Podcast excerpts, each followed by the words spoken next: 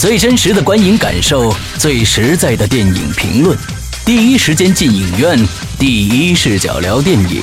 真心实意，平心而论。你现在收听到的是《观影风向标》。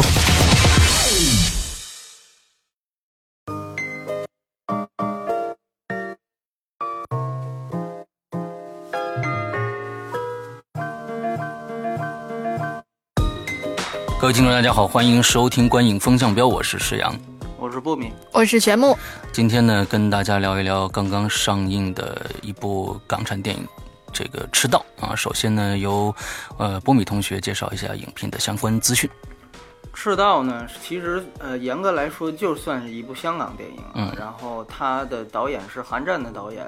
梁乐民和陆建清，编剧也是两位，然后主演的话是张学友。张家辉、王学圻、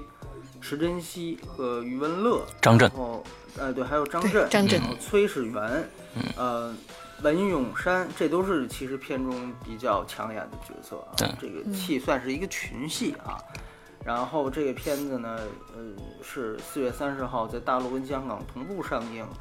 二 D 电影，片长是将近两个小时，然后。首周首日票房三千三千三百万是吧？嗯嗯，还不低了，嗯不不太低，对对对。然后大概的情况就是这样，嗯嗯，OK，呃，那我不知道大家有多少人去看过这部电影，可能看过以后会觉得有一个字儿啊是怪啊，这个这个这个词可能用的比较准确，应该。那么我们这部电影呢，不得不剧透，还像我们以前的方式，我们三位呢先说一下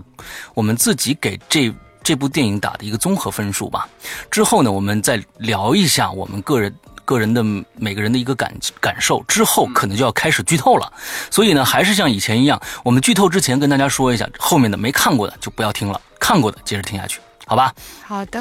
呃，波米先打开综合分数，我大概是七点二，七点二啊，我是六点八，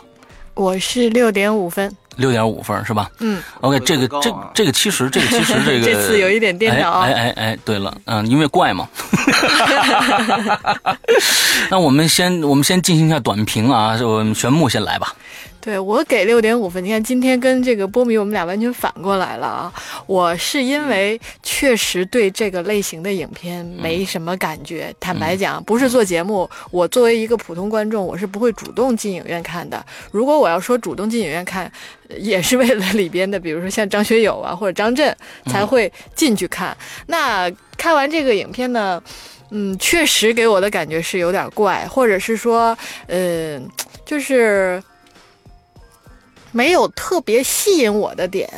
呃，整体上呢，就是在它的剧情的铺陈或者怎么讲呢，就是它，嗯，不同角色以及在这里边的一些政治斗争，加上一些悬疑成分在呢，就这些该有的港剧的呢都有了，我不觉得有。多么的特别的好，但是呢，我也没觉得有多么的差，所以在我看来就是一个很平均的分数。我给这个片子很难给到一个就是能够带有一个情感色彩的分数。它不太能够打动我，但是呢，是一个完成度在我看来又是比较高的一个电影，所以呢，这是我我对这个影片一个整体的看法。OK，那我说说我的我的看法啊，就是我觉得这一部电影呢，呃，我看到了很多新鲜的东西，就是港片很多年没有的一个一一些呃过去失掉的一些精华和现在加进去的一些呃。从来没有看到的类型，也就是说，这部电影里面看到了是一个反恐的一个过程，而且特别像是一个在短时间内一个一个反恐的一个过程，特别像二十四小时，就是美剧。另外呢，还他还加入了各种的，就是说国际化的这种啊，从韩国来的或从从从中央来的政治的和国际刑警的这些东西，呃，情节非常的紧凑，而且还有一个巨大的一个反转。包括这些所有这些东西进去，我看到了很多新鲜的东西。但是，正正是因为它的结局，待会儿我们说剧透的时候我们再说啊。正是因为结局，我觉得它坑挖的太大，呃，它更像是一部美剧改编过来的，把其中的一段放一段改编成一个电影的这样的一个东西。他他想说的太多，包括人物，包括就是说这个人物前。前期啊，就是说他过去的一些事情和现在拿过来，你你让让观众一去看就能接受这个人是他以前是干什么的，他跟这件事情有什么关系？也就是我觉得他很多都没有说说清楚。那么，但是在这一部电影里面，他又非常非常的紧凑的讲完了这个故事，呃，后面留了一个巨大的坑，这就是造成了这部电影我觉得很怪的一个地方。嗯，对，所以，嗯，我我我给打了六点八分啊，有新鲜的东西，但是也有非常非常让人呃挠头的地方。嗯，好，波米，呃，我的观感是这样，就是说。首先，我们如果我们看怎么去定位这个片子，因为我们我我们觉得我比较喜欢这个电影的原因，是因为在我看来，首先它在类型片的领域来讲，中国这个类型片是不多见的。嗯。呃，当时我因为我采访这两位导演啊，然后呃，这个在采访的过程当中，我也问他你们到底怎么去定义这个电影，然后宣传方给了一个答案，就是他希望。让我们去宣传这电影，说的是叫犯罪动作片，但是导演其实不同意，他觉得这里面这不能这么定位。呃，我不说导演怎么想，我说我怎么想。那其实我个人觉得，这个如果按类型定义，应该算政治悬疑片，它有动作类型元素。那其实我们知道，中国现在虽然票房非常好，但其实真正的这个类型片的种类，我们在很多类型片上几乎都是零。都是没有起步的，对，呃，像《战狼》之前，可能你去想非主旋律的战争片，像好就是在类型片框架下的战争片，我们几乎是没有的。之前有的都是主旋律战争片，可能有《集结号》，可能有，就是说像战争片这个领域，我们几乎没有起步。《战狼》算是刚刚有一个一，然后这个《赤道》也是一样。因为审查的原因，中国的政治悬疑电影和政治惊悚电影几乎是没有的。这个从类型片的角度来讲，我们是缺失的。嗯，那这个电影其实它不仅仅是说有一定亮点在，其实从类型片的角度来讲，这个也是一个非常不容易的地方。嗯，然后另外一点呢，其实。嗯，刚才施阳也提到了这个剧情结构，我我我补充一点，就是这个两个导演都是韩战的导演，但是其中一个叫做陆建清的这个导演，他其实呢是原来曾经给诺兰当过副导演，哦，他曾经在这个《黑暗骑士崛起》，因为我们知道《黑暗骑士》哦，对不起，是第二部，就是《黑暗骑士》那一集，零八年的那一集《小丑》那一集，他是有一大部分是在香港拍的，嗯，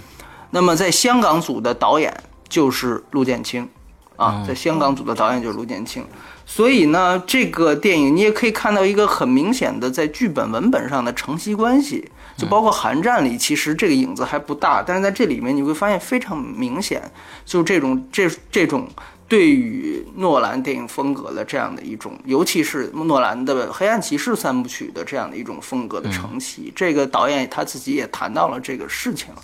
嗯。所以，我个人感觉，呃，因为之前我记得我我们聊《痞子英雄二》的时候，我们说过，所有好像港台的导演，尤其是港台导演，在诺兰的这个《黑暗骑士》三部曲之后，都试图去模仿这个模式。但实际上，无论是《痞子英雄二》还是更早以前彭发冯顺的那个那个叫什么《追凶》，都拍得非常糟糕。呃，这个电影作为这样的电影里面当中，我觉得还算是有一定。呃，意义的，因为诺兰的精髓其实是在于他在类型片的领域去去有一些社会学话题的探讨。嗯，这个电影我们看到了一些。嗯，所以我觉得这这个部分是我觉得亮点的地方。OK，嗯，好的好的，那我们现在从这个阶段开始就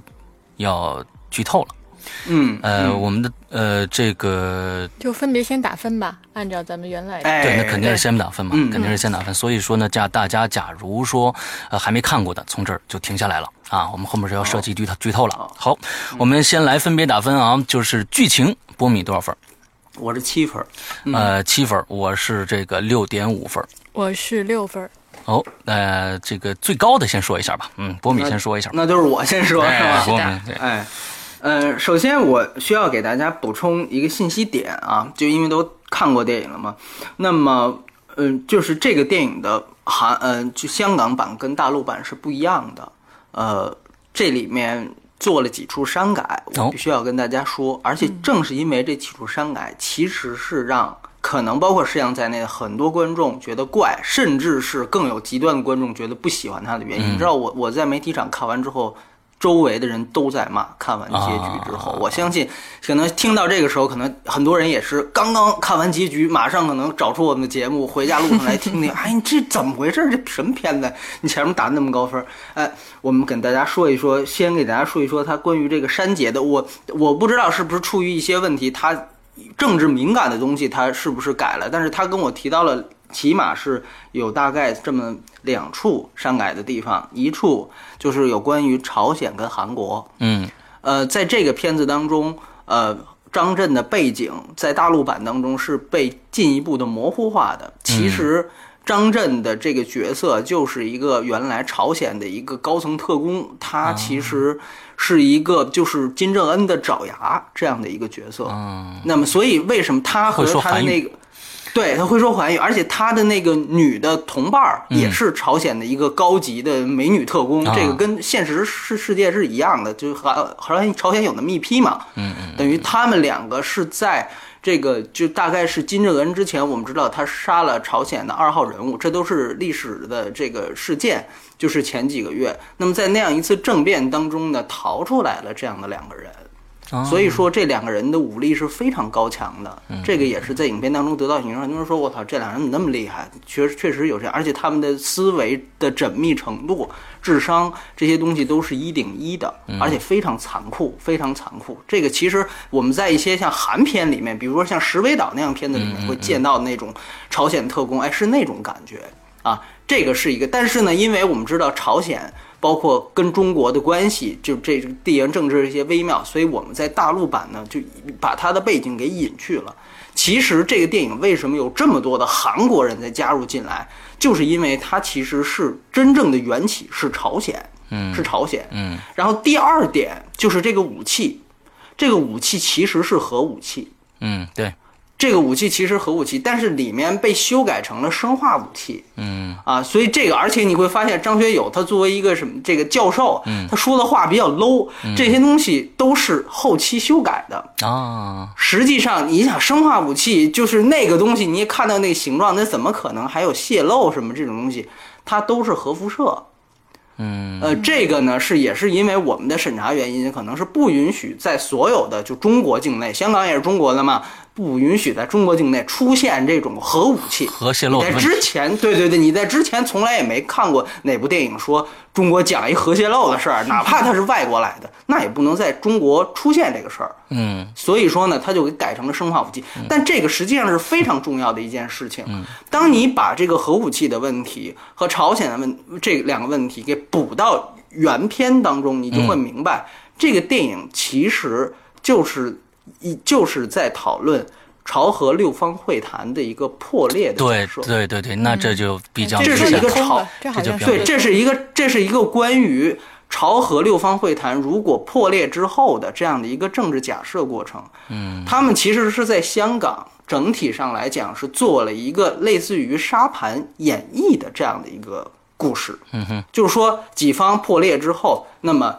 呃，这个核弹头被朝鲜的人从韩国拿了出来，然后这个这个其实就是一个策划嘛，然后就是想到香港去卖，然后这样朝核六方会谈的这里面其实除了俄罗斯，六六方会谈是这是这中国、朝鲜、韩国、美国、呃日本、俄罗斯嘛，这里面其实除了俄罗斯的势力，几乎都涉及到了。最后我们知道结局是延伸到了日本。嗯啊，他就是要，就是最后，其实我觉得他要再往下拍，延伸到了俄罗斯都是有可能的。嗯，所以基本上他是把这六方会谈的五方都涉及到了。那其实他就就就要告诉你，这个其实不是一个香港本身的警匪片儿，嗯，这只是一个在香港发生的国际政治事件。所以这里边，所以这个电影说了，你说了这个情节以后，就能解释很。解释了通很多的中国的那个过来的那个那个宋总为什么不让王学圻？王学圻为什么一定要把这个东西先留在香港，之后再去解决这？这就说得通了。对对对，所以在所以说对，所以说这个这两点，我觉得是非常有必要去说的。然后第三点就是关于这个结局，最后打出的这一行字幕。嗯。未完待续的这一行字幕，很像呃，很像《战狼二》啊，就《战狼二》即将来袭，哎，对，太平轮。嗯，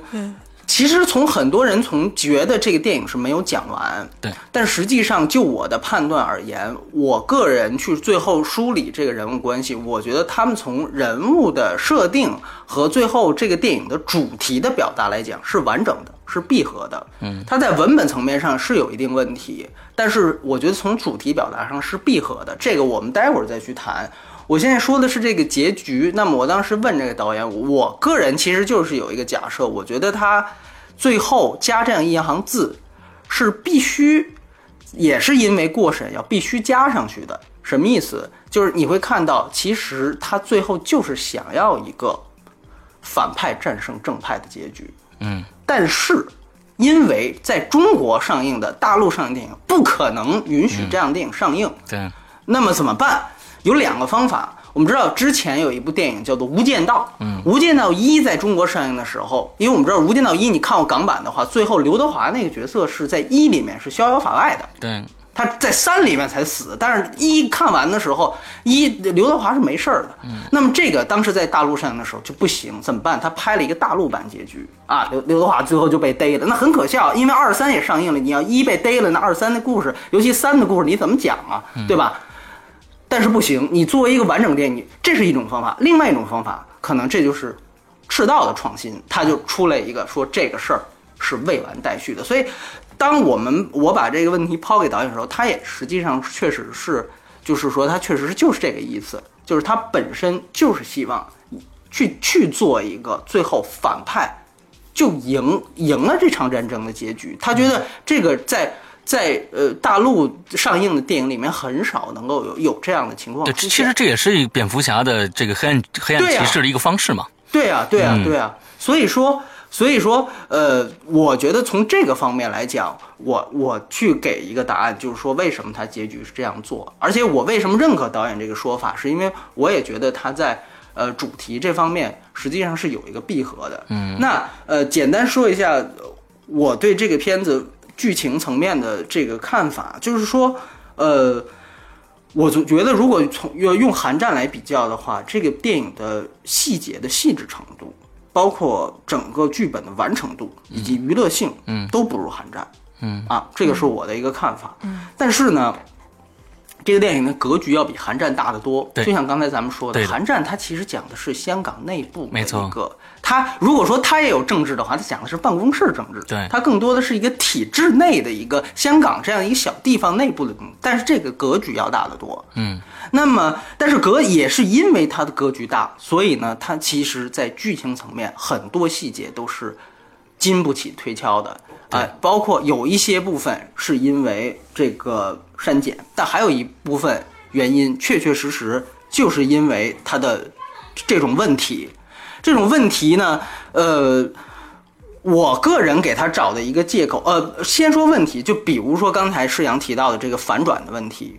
嗯，我个人觉得这个反转，如果就文本本身而言，从娱乐性的角度来讲，其实是比较老套的。嗯，如果我们从一个高智商犯罪片的角度去衡量的话，那这其实比较老套。但是我觉得它有其他的意思，这个这个我待会儿谈。从仅仅从娱乐性角度来讲，它是比较老套的。然后呢，由于这里面有很多个这种剧情层面，它几乎就是你可以看到这个导演就完全不顾这些细节。嗯，就是这些问题他。明明知道有，他也不是能，我也感觉他也不是能力不够，因为寒战他做的很好，他不是能力不够，他就是不想顾这些细节，所以我把它形容为一种就叫成大事者不拘小节的样子，他完全不顾 这种文本层面需要去。最起码的去照顾观众的这些东西，嗯，呃，他不太去在在意这些东西，他就是想一味的去宣宣传他这个主题，嗯，所以造成了这个电影在普通观众看来，或者说在没有想到这个电影有什么政治指摘的面前，就觉得这个电影的问题是很大。这个从这个角度来说，我觉得大家的反应都是很正常的。对。那么，呃，因为我对这个电影肯定比较多，所以我干脆先说缺点，好吗？我我说完了，对对对，OK，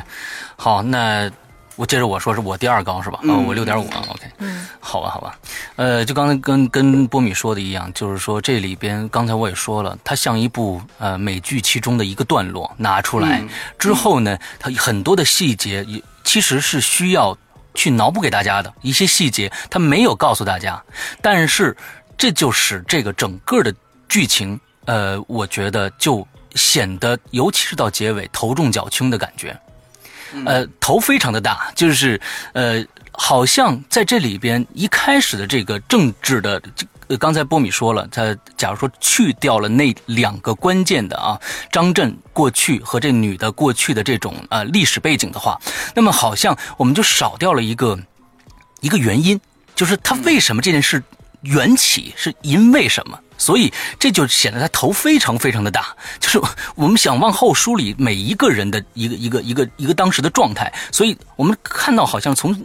呃，这个张学友那一块才能看到哦，这是一个香港的一个顺序啊，他是一个什么什么人，他来处理这样的一个核核危机，怎么样怎么样的。但是这件事的缘起好像让让我们觉得一团雾水。这。开始的大，到最后结局一下子落到了两个人在呃这个王学圻和张学友坐在火车上，出现了一段字幕，这确实是让让人觉得呃无很无语的一件事情啊。但在中间的这一块我觉得不管是待会儿我们讲到的表演，我觉得他每一个人这里面是真是一个群戏大群戏，每一个人的特点还是展现的比较好的，他们的呃。他们要去做什么？他们怎么去做的？而且到最后，我觉得这个片子最牛逼的地方就是，基本好人全死了。这是，呃，这个咱们在国产片里面啊，港片里面近年是完完全全看不到的一个一个一个状态。所以我看到这个所有人，就有点像我当年，呃，N 年前看的一部银河的一个电影，叫《非常突然》啊。就尤达志还是对尤达志的尤达志的非常突然，这个刘青云演的，嗯，就一直是叙事叙事到最后，他们一个火拼，咣咣咣全都死了，就那种那那种那种爽快感，让我非常非常的喜欢。所以我就当当时看到这个的这些东西的时候，我觉得嗯，这是有创新的，在整个的剧本上是有创新的。但是呢，刚才呃波米给我们讲到了所有的开始应该补进去那些细节以后，我觉得嗯，我理解。导演要讲一个什么了？但是他在结尾的时候，我依然认为他还是过于的匆忙，把这个故事结束掉了。应该再加入一些，我觉得应该再加入一些情节的铺陈进去，因为他过后面太太快了，一下子就完了，这个让人让观众是猝不及防的。嗯，对，嗯，好，玄木来说说。嗯，这个我倒觉得哈，就是刚刚波米提到的这几个很重要的，其实是应该在大家看电影之前知道的信息。就是我给到这个六分很重要一个原因，就是我看的一头雾水。我就觉得这些人忙什么呢？真的是这种感觉啊！就是一堆人，虽然知道他们在为了，比如说这个生化危、生化这个武器，然后呢，在互相的争夺，然后呢，又有各自的政治阴谋。但是这个，因为你没有办法影射到现实生活中或者现实社会中的一些问题，你是没有办法去进行一些更深的解读、联想的。嗯，那没有这些联想的时候，我就觉得这些人特闹腾。就是我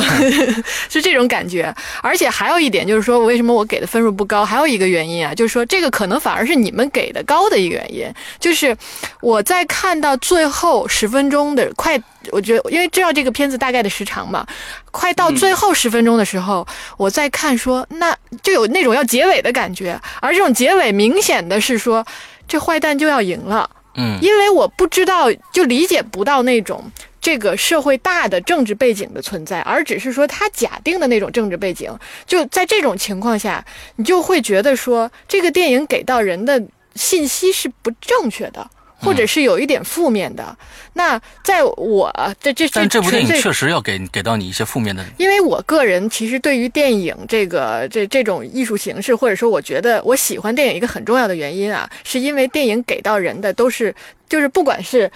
讲的什么样的故事，但是他给到人的总是有那么一点，或者最后落到的都是相对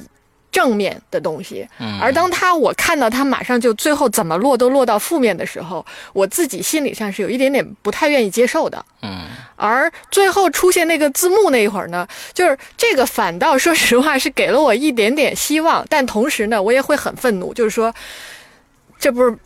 就要再看下一集是这意思吗？就所以在看这个影片的过程中，我刚刚讲到的其实是我自己的心理的一个一个过程，而这个过程呢，因为一些不明确或者是信息的不对等或不对称，使得就是整体上是觉得很模糊的这种印象，所以这个分数也就不太高。嗯，我想在这儿再问一下波米啊，就是说呃。我们看到了赤道，他们没有写第一集或者第一部之类的这样的一个一个标题上去。他他其实就没有要拍什么续集的打算，就是完完全全，他这就是一个托词，对啊。但真的给我的感觉说这部啊又要下一部。从导演的这个角度来说，他是完完全全没有想去拍第二集或者第三集的。呃，对，从戏外起码理想，因为他们之之后要走韩战的两部电影嘛，他韩战卖的很好，赤道这个投资这么大，他他而且我不知道他能不能收回成本，这个他肯定是不会有承诺的。当然，如果你最后你要卖的跟阿凡达似的，那肯定他会上马，但是不可能呢，对吧？嗯，对，是的，是的，对对，嗯。OK，那好，我们来聊一聊表演吧。表演波米多少分？呃，我是七分，嗯，呃，我我也是七分，呃，我是六点五分。哎，波米先说吧，嗯。嗯，表演整体这个这个感觉，我其实没有太多要讲的。我只是觉得有人肯定会对王学圻的这个角色会呃有一定的拿捏不准，觉得他到底在干嘛。其实，呃，我个人感，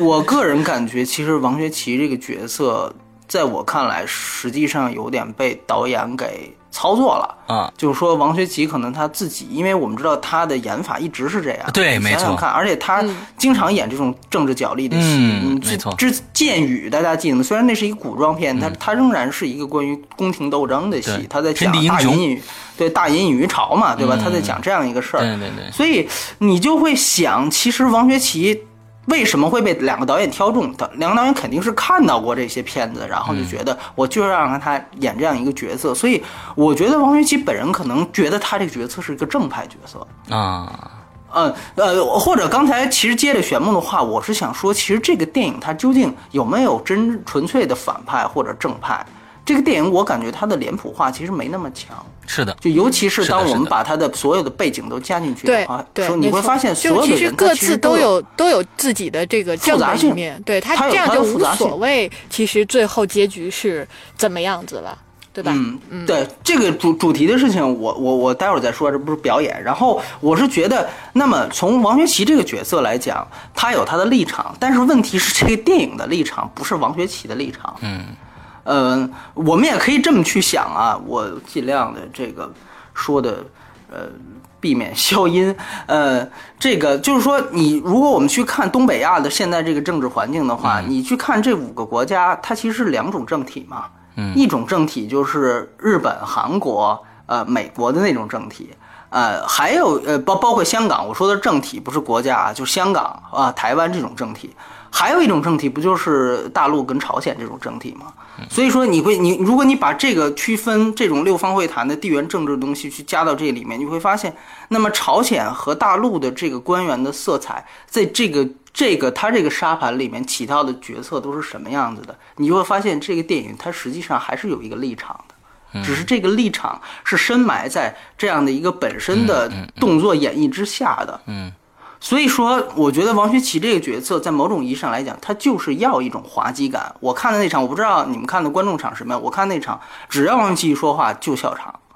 哦，是吗？这个很对，很像这原来最早以前十几年前的那个十面埋伏，到最后章子怡不断爬起来的时候，大家就在那乐，就是。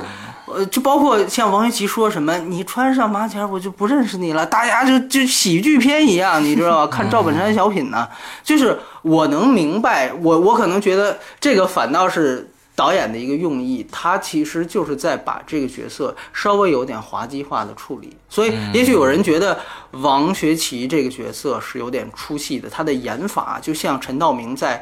无间道三》里面是和其他的人根本格格不入的，这个我是同意的。但是我认为导演就是在消费他这种研发，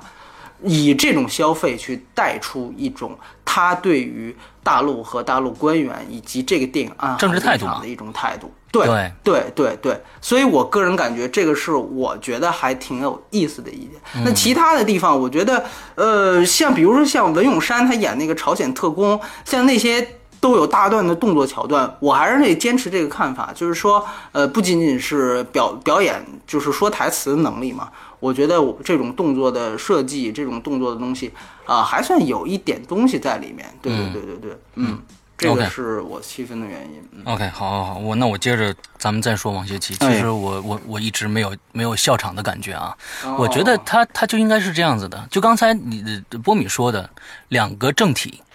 那么其实香港、韩国这是两个，这是一个统一的政体。那么王学圻下来是另外一个政体的话，那么他他的表演方式、他的说话方式、他的处理事情的方式就是应该不一样的。而我我觉得这确实正是，呃，这个大陆的某些官员应该有的一个状态。所以我觉得，我觉得他在这里边，我认为是出彩的。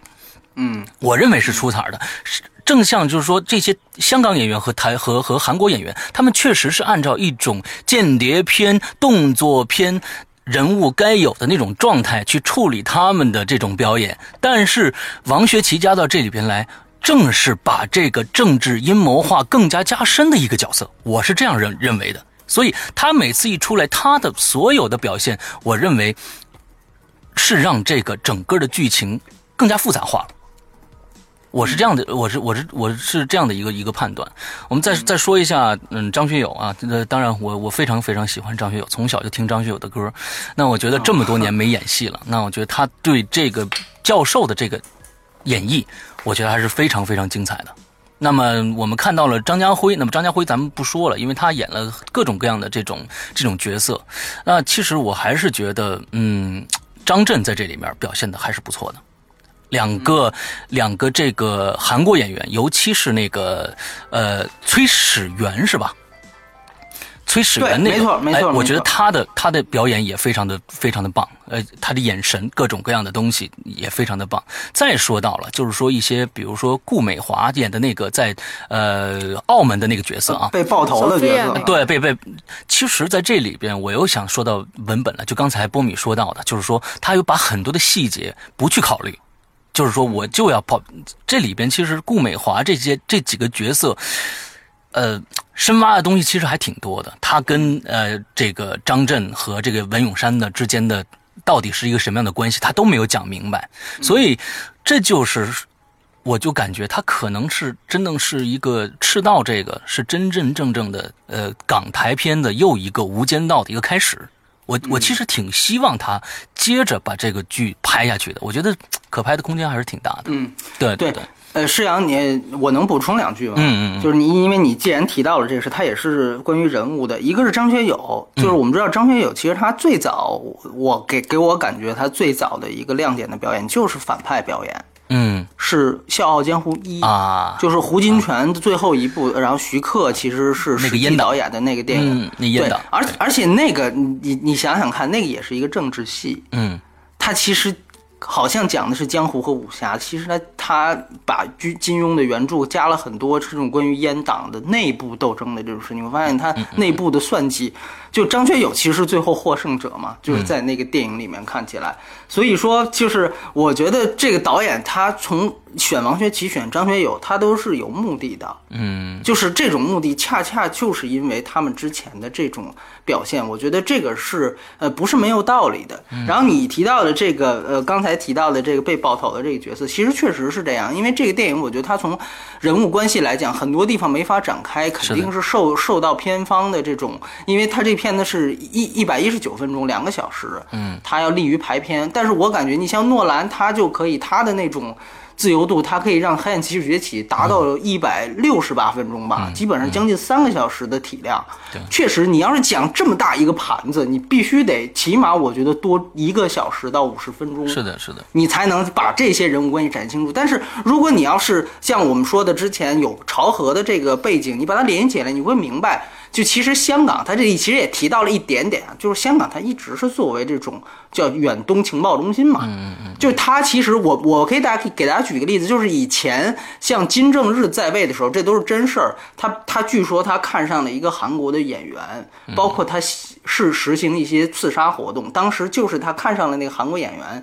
是哦他叫什么什么事件我不记得了，就是在香港演出的时候，他们派出特工。他们在香港长期驻扎了一批特工，然后把那个演员绑架走，然后就绑了十天，然后后来那个演员又回来了，然后那演员说什么都不记得这十天，就那个事情非常有名。当时的那个韩国演员就大概相当于之前宋慧乔这个级别的一个演员，是是七十年代八七八十年代一个事，大家可以去查，这是真事儿。就是朝鲜在香港是有长期的一批，就是表面上做生意的。哎，然后但其实就是他特工的这样，所以你当你把张震的这种背景跟他们联系起来的话，你会发现这是非常有意思的。嗯哼，对对对对对，但是他就是需要一些你的脑补和联想。OK，嗯，我补充两句。好，来，那我们最后来请玄木来说一说。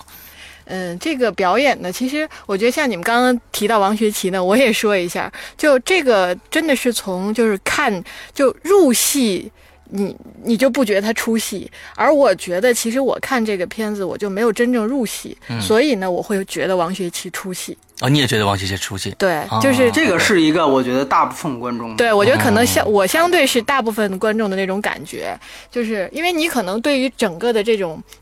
这种一个是题材，再加上这种背景，你的兴趣在，你整个是比较入戏的。所以呢，你会把自己设定在那个场景中，然后去看。你从那个角度讲，我我我是认同，是说得通的。但是坐在电影院里看的时候，我确实每次看到他，都觉得有一种莫名其妙的奇怪。但是说不上来，就知道他那么做呢，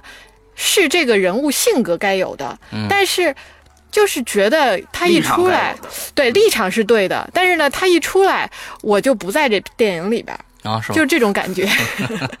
对，其他人呢，我更喜欢的是这个张震，张震的表演。张学友确实也还不错。这这里边，我这次反而不太喜欢张家辉的表演。嗯，呃，说不上来，整体上就觉得，也许是这个导演对这个人物设定的一些情节的关系。嗯，觉得这个人吧，他有点暴力，然后呢，又有点无能。嗯，又有点逞能。嗯，就这个角色比较。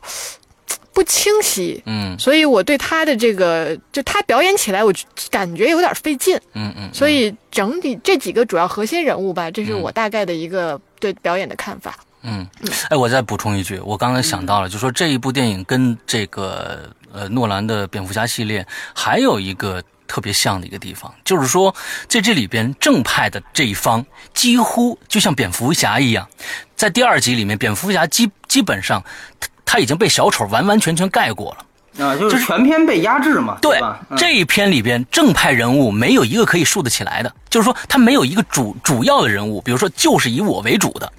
而在这个反派呢，一直是这这个张震和这个呃这个文咏仪是吧？文咏珊，文咏珊这两个人，他们俩就立得非常的住，开始甚至以为赤道就是他，到最后。张学友跳出来，那这个反面人物非常非常的丰满，而正派正派人物，我们发现不管是张家辉还是余文乐，没有一个人可以立得住的。这可能我觉得也是他们去模仿这个诺兰的这种风格的一个一个表现。我觉得，嗯嗯嗯。OK，那我们来说说最后来说说娱乐性吧。呃，波米多少分？呃，我是七点五，我是七分，我是七分。呃，波米来。好，那 先都波米先说啊，我今天就领跑 啊，挺好。呃，是这样，就是说，呃，其实这个是我真正要说的东西了，就是说，究竟这个电影在讲什么？由于前面，呃，我们也补充了删减的信息，然后也谈到了人物关系，所以他，我觉得他其实真正要表达的这个主题，我为什么觉得他其实这个第一，就作为哪怕就作为这一部单独电影，它在主题上也是闭合的。我觉得它在这两点上是说清楚的。第一点，它在说明一件事情。这是一个典型的香港视角，就是什么呢？就是作为当香港作为一个大国角力、外交政治角力的战场的时候，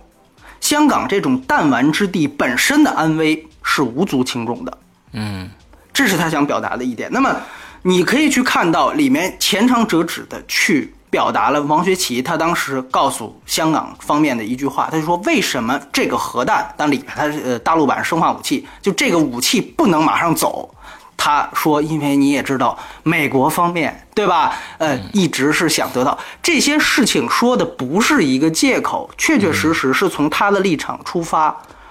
确确实实是有这样的一个关系。因为我们知道，所谓朝核六方会谈，它本身就是一个博弈。”六六个国家坐在这儿，不是真正想解决朝鲜问题，而是想拿朝鲜问题去说很多事儿。比如很简单，中美之间存在的差距有很多。比如说，美国长期觉得我们这个对它是这个这个大量倾销商品的，然后呃，这个这个中国会觉得美国长期指责我们人权问题。那么很简单，现在出了这样一个事件之后，哎，是韩国方面的问题吧？你的安保疏忽让朝鲜的原来的特工把这个这个这个这个原子弹带到了我们的地盘，香港是我们的地盘。那 OK，我现在给你控制住了，把局势给你控制住了。我得找韩国和美国，韩国后面就是美国嘛。我给你说找个说法，这个危机我给你处理了，核弹头我给你送回去，但是你在其他方面能不能给我让步？嗯，这个是他从国家和一个中央层面去考虑的问题。嗯，从他这个层面和角度出发，他这种想法一点问题都没有。嗯，对吗？就是说你你只是一个小地方而已。我要考虑的东西是外交和政治层面的东西，嗯，那么我很可能跟美国交换，也许美国在其他方面正好在指指控我反倾，指控我倾销。那好，我这边这个问题我让你，你在那个问题你让我，这就是政治，嗯哼，这就是政治。那么在政治的角度去想这个问题的时候，那你香港人的安危。这个和我一个国家层面的安危，这个就是看不同维度。从王学圻的角度，他是一个中央首长，这也是我们现在很多的爱国青年的一个想法，就是说，香港其实说白了就是我们的一个省，一个地区，你是要服从中央管理的。嗯，中央是肯定从大局考虑的。那他从道理考虑，如果这个事儿对其他三三十几个省都有利，那稍微牺牲一下你的利益，或者把你放在一个稍微有风险的位置，这个是可以理解的。政治就是这样，不可能鱼和熊掌兼得，那是理想社会。政治家是要处理现实社会的，那么这个是王学圻的角度。但是为什么刚才提到，呃，玄牧也提到这张家辉这个角色他不太认同。张家辉这个角色，他是一个香港，说白了就是香港警察，他的职责就是要保证这一个地方居民的安危，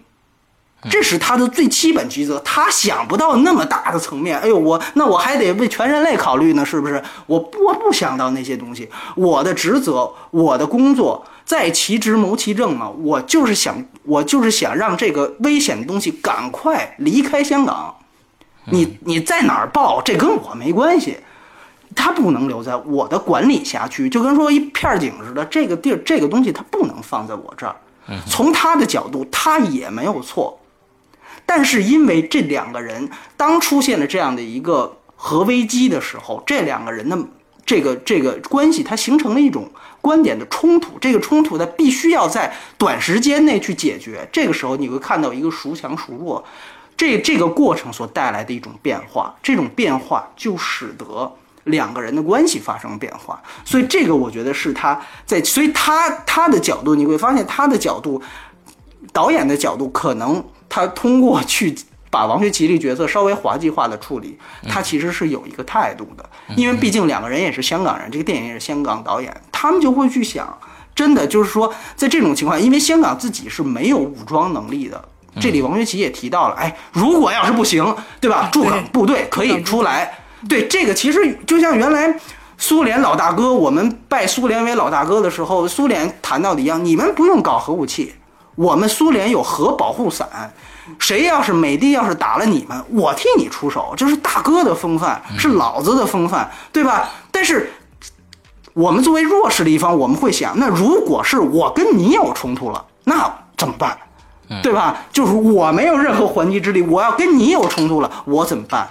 这个是他们所考虑的一种心态，这种心态我觉得不仅仅是有关于这两个导演的个人心态，也是在现在非常敏感的陆陆港关系之下的一种港人的集体心态。他其实对大陆不再是一种以前的瞧不起，后来是觉得大陆虽然有钱了，但是呃，这个这这素质比较差。呃，这是就是原来我们他们管大陆人叫叫蝗虫，后来又管大陆人叫强国人。强国人其实有一种讽刺，就是说你虽然有钱了，但你是土豪，你是土包子，你是暴发户。但是现在我觉得通过赤道，他进入到了第三种心态，他对大陆是一种惧怕的行为，他害怕你，他不他没有在瞧不起的意思，他害怕你，他觉得那我怎么办？这是一种港人深深的焦虑，在这个电影当中，所以他是。实际上是凝结了一个地的情情节，在这样的一个好像是类型片的外表外表下，这是第一点。那么第二点，他实际上我觉得这第二点可能更重要，他就是在说，在政治外交的障碍与互不信任，恰恰是滋生恐怖主义的土壤。什么意思？就是说，就是说，你看看从。包括张震这个角色，他是为什么出现了？当我们脑补到他这个剧情，你就会发现，其实就是朝核问题一直僵持不下，最后使得朝鲜内部发生了一些变化，然后才出现了，才演变出张震的这样的一个人。但是真正到了这个电影赤道本身所讲的又是什么？又是当这些刚才提到的利益不冲突的呃利益冲突的各方在一起谈这个事情的时候，双方谈不拢，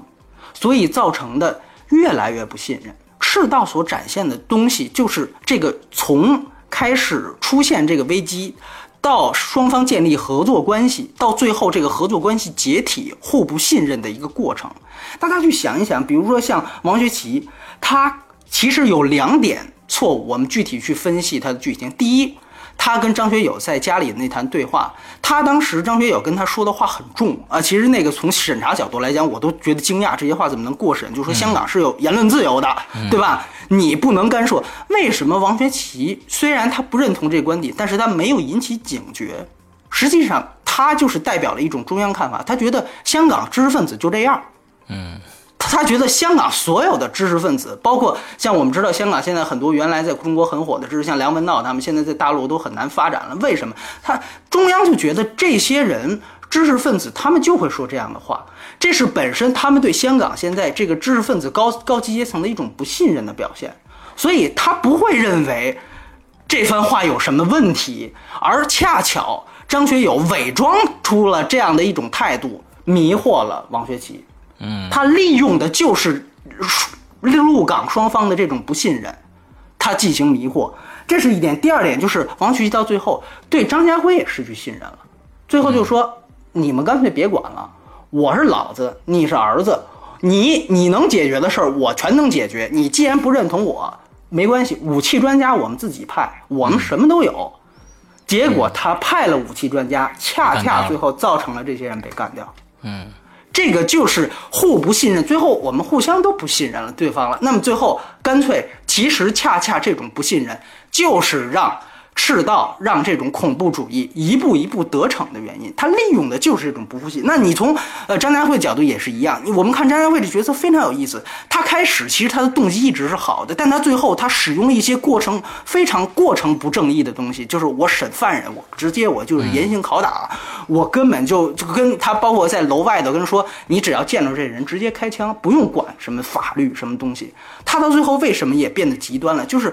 王学吉在上面压着他。他没办法，人家是中央，你没有办法。但是我必须要尽到我保护地方的职责，所以最后这种程序正义东西我完全不在乎了。最后你会发现，张学友呃张家辉这个角色变得越来越极端，这种极端就是因为也是这种不信任造成的，而这种他对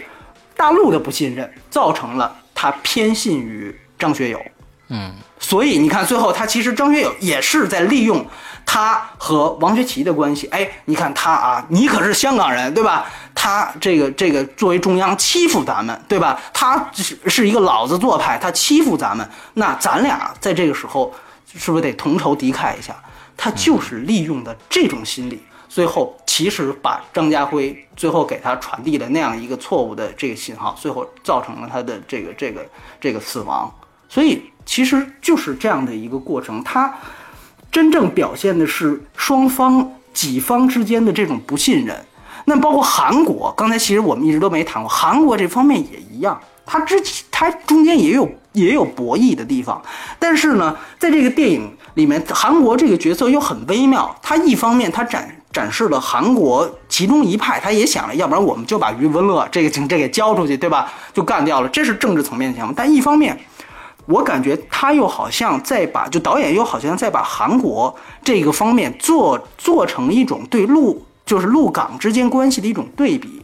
这个是从他最后在描大量的花一些精力去描述韩国人这个最后牺牲了之后，呃，回国这个这个运葬的过程当中的这个这这一段篇幅的展示。这个让你感觉，包括这里面唯一出现家庭的环节，大家想一想，开始在生日会上就是韩国的，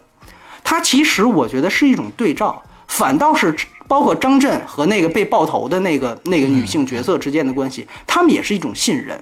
他在想，他好像在说的是，你看韩国是什么样？他是有理有信，仁义礼智信，他在表达的是这些方面。但是反过来，他做一个对照，再看，那么陆港关系是什么样的？嗯，所以这是为什么他会去讲。你可以最后会反倒会觉得，呃，这里面最好像最感人的一点，反倒就是张震和那个被爆头的女性之间那种无言的互动。就是我知道我要死了，我也知道你要怎么做，但是我们是一种坦然赴死的状态，这好像是一种契约。然后也有那种我我是一个家庭，我是一个父亲，我不仅仅是一个特工，但是我必须要去为国家处理这样一个事件，最后我牺牲了，然后我我获得了重伤，国家对我的一种照顾。在韩国和朝鲜方面，反倒展示的是这些东西。嗯，那么他他他的目的是什么？他的目的就是一种对照，就是看着好像那我们自己是什么样子的。那陆港关系是什么样子？因为我们这也无法避讳，现在陆港关系就是这样一个情况，所以我觉得很不容易。这两个导演能够在这样的一个敏感时期去挑战这样，他大可以继续做《寒战二》，甚至做一个更好的题材，呃，更更容易过审的题材。但是他放了这些东西，嗯，我觉得这个从这种角度来讲，我觉得是。很很很亮点，让我觉得有亮点的一件事情。对，而且其实就是说，我觉得他这最后都说完了，就是说为什么最后这个结局是这个样子，就是你们的失信造成了最后就是坏人的，就是反派的获胜。嗯，他表达他用这种获胜，就这个也回答了一下刚才玄牧的问题。这个其实是一种反思。嗯，他让你觉得就像呃，导演跟我说的是一个必然的结果。对，导演跟我说的是，他说我喜欢，比如说爱情片。他喜欢两个人最后不在一起的爱情片，因为电影它毕竟是电影啊，它不是真事儿，对吧？那么他希望观众走出电影院的时候还能去想这个问题，可能两个人大团圆结局完了就完了，对吧？这事儿就结束了，就中国堕胎青春片一样，你看完你这事儿就一目过望。但如果这个结局是沉重的，让你觉得这这坎儿过不去，你就会去想为什么会这样。那如果有的人。能够想到一些反思到这个层面的话，那他觉得这电影还能产生一个意义。那至于这个电影本身是坏结局还是好结局，它毕竟是个电影嘛，它就算是坏人赢了，它不是也是只是一个电影嘛？所以，我觉得从这个角度来讲，我 OK，我认同他的这个。这个这个设定和主题，对，说的比较长，不好意思。OK，没事没事，我觉得说的非常好。其实我们通过刚才波米说的这些，呃，我们再来聊这个电影的娱乐性，我们就其实有对这部电影的娱乐性就有更深的一步了解了。为什么？就是说，呃，在中国目前的这样的一个大的政治环境下，呃，对于这两位导演能拍出这样的一个片子，已经非常非常不容易了。那么他在里。他在叙事上一定会有很多的蹩手蹩脚的地方，不会表现的那么那么的清晰。这就是为什么大家觉得他怪，或或者觉得他的最后怎么会是这样的一个结局的最根本的原因。而这里边还有一个重大的原因，就是本身国人对政治的敏感度是非常非常低的。在我们在我们国内，其实国人大老百姓基本上去电影院看的就是一个热闹。就是一个，呃，正常叙事的一个故事，但是其实我们听到了刚才波米，我和我和这个玄木都应该有非常非常多脑补的地方，觉得对，这个片子确实是这样的一个理念在给到观众，但是观众有有到底有多少人能去理解这里面要说的呢？我觉得这里面少之又少，因为本身我们在我们国家这方面的题材就非常非常的少。而且，我们从各种各样的新闻平台，呃，不管是呃正呃这个这个呃主要的新闻媒媒体，还是从网络，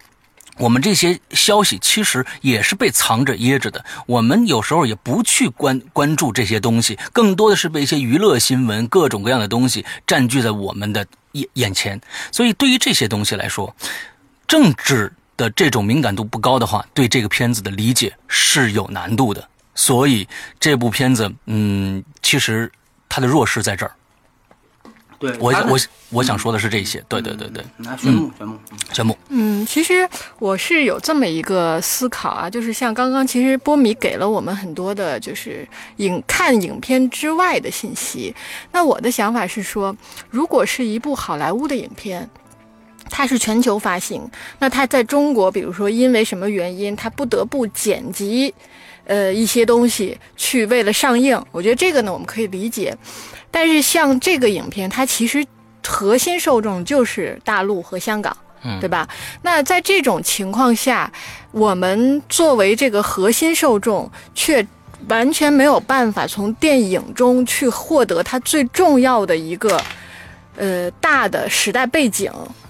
就是没有办法，就因为我觉得波米刚刚最开始补的那三点，尤其是前两点啊，就是我觉得是特别重要的。当我知道这个之后，我对这个影片的看法和想法会换一个角度。嗯，但是单纯从影片上来去看的时候就没有。那这种情况下，当然是是因为咱们审查制度的一些原因啊。但是我我只是在思考说有没有办法，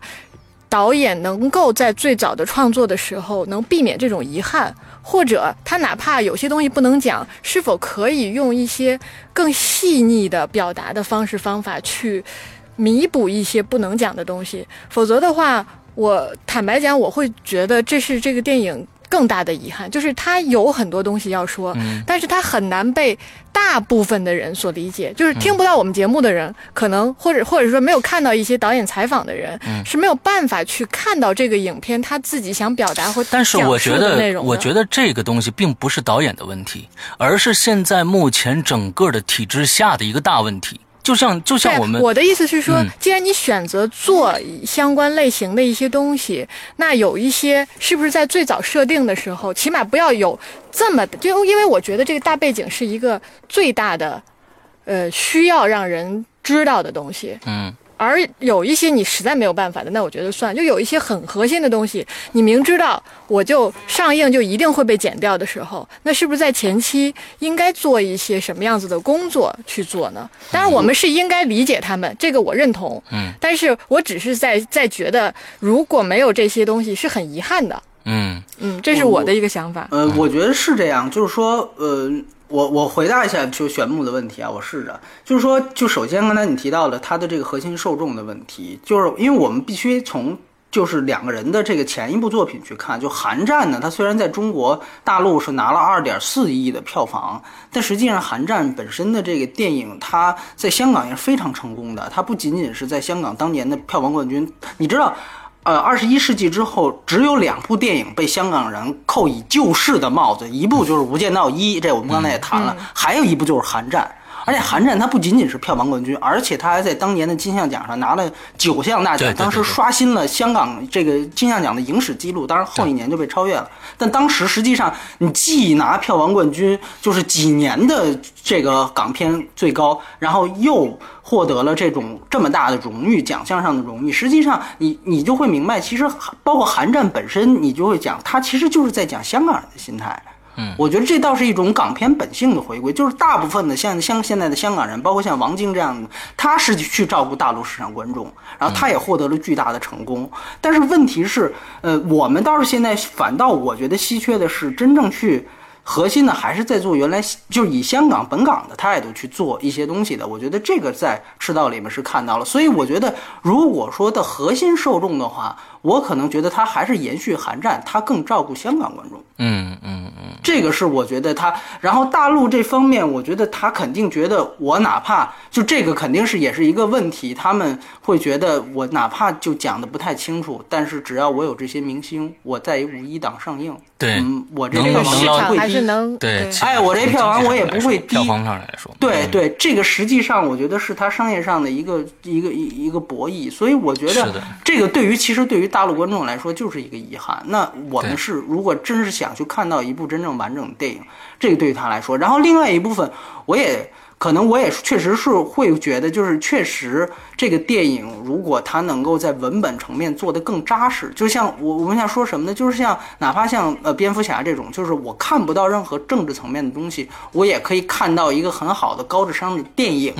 对这方面，他确实做得不够好。对，就是他有一种确实有一种成成大事者哈，你这些东西我不在乎，我我无所谓。但是也没办法，他的篇幅就是这么长。对，这真的是这样。对，或者说因为。大陆版他我就他就告诉你排片太紧张了，你这五一这么多青春片，对吧？我你这给你两个小时，我都觉得长。你最好你看人家生姜末八十多分钟就完了，对不 对？我恨不得，对我恨不得你你再给我剪短点的，我给你两个小时已经很长了。但是你要明白，这个这个不同题材它需要的这个时长它确实不同。所以这个这个施洋有这个美剧两集拼成起来像一美剧剧场版，这个是有道理的，就是他们 这个市场现在就没给这样的电影充足的这样的一个应该有的时长的时间。是的。这个是我们自己的问题，当然，你你甚至都可以把这些问题串起来。难道他不就是在说香港跟大陆的问题吗？嗯，对吧？他本来就是在想，我觉得每一个行业可能如果对这方面有敏感的人，包括艺术家，应该就是触觉很、嗅觉很敏感的人。他们在发现这些变化的时候，他们其实自己就会感到这样的一种焦虑感。其实就像原来我。最早的时候，我特别喜欢许鞍华的第一个电影，就是《投奔怒海》，那是刘德华的第一个电影，林子祥演的那个电影。其实你去看本身文本层面，你也不会觉得它有什么对大陆或者是香港之间关系的描述。我很推荐那部电影，我觉得那是可能香港影史，我如果选最佳的三部，我一定会选。但是你会发现，那个当时描描述的就是中英当时谈判啊，撒切尔夫人跟邓小平谈判之后去决定香港回归。你就会发现，那个电影虽然讲的是越南一个日本记者在越南的事儿，但他表达出来的这种深深的焦虑，实际上是有关于当时这个是政治背景。他会讲我们香港人今后的路到底在哪一方。包括原来那些香港新浪新浪潮的很多导演都在做这样一件事情，它文本层面可能是一个类型片或者是一个其他的一个什么故事，但实际上他在表达这种焦虑。包括甚至动作片，我们以前想到的那个《省港极品一》，我觉得施洋是应该看过，就是他描述大陆人的那种粗野。但实际上你最后去想，那虽然是一部暴力动作片，那最后他讲的就是这种两地之间的这种最后沟通完全失效了，那就打吧。咱们两边就打吧，然后也没有任何法律的东西可在，就是你就会发现那种电影，当你回头去看，过了几十几年去看的时候，你会发现，嗯，它好像去结合时代印记，你会发现它有一层另外的一层含还是有预见性的。嗯，对，所以我感觉就可能赤道这样的电影，我们再放一放，因为我们也不知道陆港关系以后会成什么样子，它的变数我们真的很难猜到。但或许，比如说过十年之后，你再去看，哎，当年。在那样的一个时代背景下，我们知道去年香港发生了什么，今年香港发生了什么，就出了一部《赤道》。你会发现，哎，这个时候这个背景的结合，你会发现，可能那个时候大家再去看这个电影会有不同的眼光。对。也算是对现在目前的一个一个结论啊！对对对对，所以而而我还是那句话，而和他同档期的大部分电影，可能在十年之后就被遗忘了。是的，是的，不用十年，用不了十年啊，不用十十个月，完全不用十年，完全不用十年。嗯，对，所以我觉得这个是就是这种这种这个电影所有的这种主题上的东西，我觉得他很勇敢，可能他不够聪明，但是他很勇敢。对我觉得这一点，我觉得也是我可能。个人的一个情，我觉得其实我觉得一个是这个片子，一个是今年年初的《狼图腾》，这两个片子我觉得都是有有《狼图腾》那个片子，我更觉得他其实在讲内人党的事情，就是文革的事情，他用了狼的这个这个这个概念去说，因为阿诺他是那样一个导演，这也牵扯一个问题，就是中国现在审查制度，你早前这冯小刚就说过，我大陆人拍，你比如说同一个题材，大陆人拍可能就卡你卡的就比较严，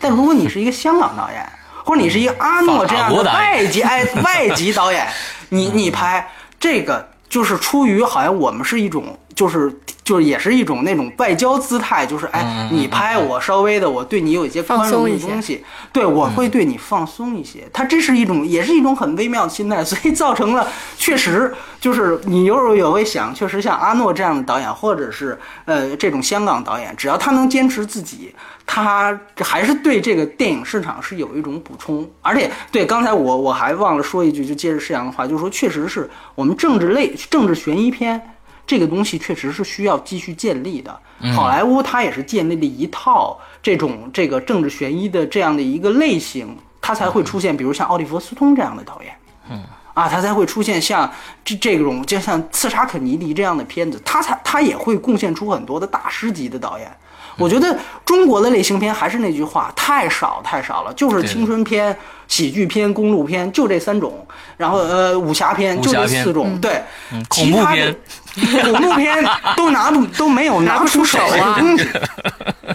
对对，所以这个就是也是一个问题。但实际上这些类型片的补充是真正对这个市场是好的，对，也是衡量这个一个这个工业体制是否完备的一个标准。对吧？你不能说啊，每年中国票房市场越来越高，但是最高的永远是十部青春片、五部屌丝喜剧，都是这种。你去年从泰囧是这样，到今年还是这样，你就会发现你其他方面几乎是 zero，你几乎没有起步。这个从这个角度来讲，你会发现这个政治惊悚开始有，但是你会确实为什么我们的战争片？不行，没有起步。呃，恐怖片没有拿得出手的，政治惊悚片也没有拿得出手，也是这个三个是完最与审查制度最贴近的三个，对，对吧？所以最后说来说去，你会发现又是这个问题。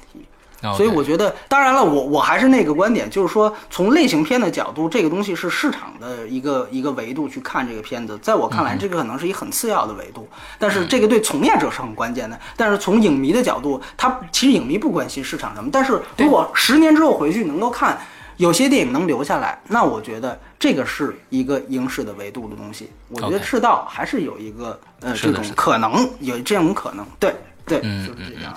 ，OK，那我们整个的综合评分呢是六点八分，这在我们最近的电影里面也算是比较高的分数了啊。还是希望大家，假如说呃没看过的，还是去看一下啊。当然了，现在听到这儿的应该是都看过了，哎，听听我们的解说，也对这个片子有一个更更加一个从侧面的一个了解，那可能会对这个片子有一些呃更深刻的一个评。波米给的信息还是蛮重要的。对对对对。呃，我我再补充一一小点，我知道很晚了，我再补充。一小点啊，就是那个导演他说了一件事儿，就是当时片方给他们做了观众调查，嗯，导演说说就关于这个反派战胜正派的结局，那个那个他说观众调查说了，就是片方给他们压力，就说我们这观众调查显示一线城市可能还比较觉得这个反派战胜正派还可以，嗯，但是说从二线城市开始，二三四线城市他们就不能接受这个结局了。就那意思，你得根据这个观众调查，你得给我改了。但是导演就说：“他说，我觉得这个观众调查是没有道理的。他说，他他说他觉得无论是几线城市，都有大批的影迷是通过网上网看电影，都是都是找会很多影迷会找来很多的这种好莱坞片，自己在家都看过。他说，包括以前的港片也一样，那不很多都是这个叫什么反派战胜正派的结局吗？他说，他觉得这种观众调查是偏颇的。”所以我觉得这个也是就冰山一角的去反映，你看像《韩战》的导演就是和这种大陆的片商这样的一种关系。那么究竟是不是二三四线观众他就不接受这种结局？的？这本身是不是一种歧视言论呢？我觉得这个都是留给大家的一个，就是他导演这么去告诉我的一件事情。对我觉得这个是很有意思的一一点。对，OK。嗯，好的好的，那我们接下来呢，三呃，这个五月七号，呃，波米呢就要赶赴这个戛纳电影节了，嗯，呃，所以呢，在这一段时间里，他是要到月底才能回来，所以在这段时间呢，呃，我们会有几期节目啊，那尤其是比如说大家万众期待的《复联二》，这几期节目有可能会呃失去波米的评论，那么我们等到三十号以后，波米回来以后，跟大家呢再讲一下他。去这个戛纳的见闻，就跟我们去年一样，我们去年也有一期戛纳的见闻啊，看看有什么不一样啊。那已经有一年的时间了，真这过时间过得真的是飞快啊。嗯，OK，那好，我们今天的节目到这儿结束，祝大家快乐开心，拜拜。好，拜拜拜。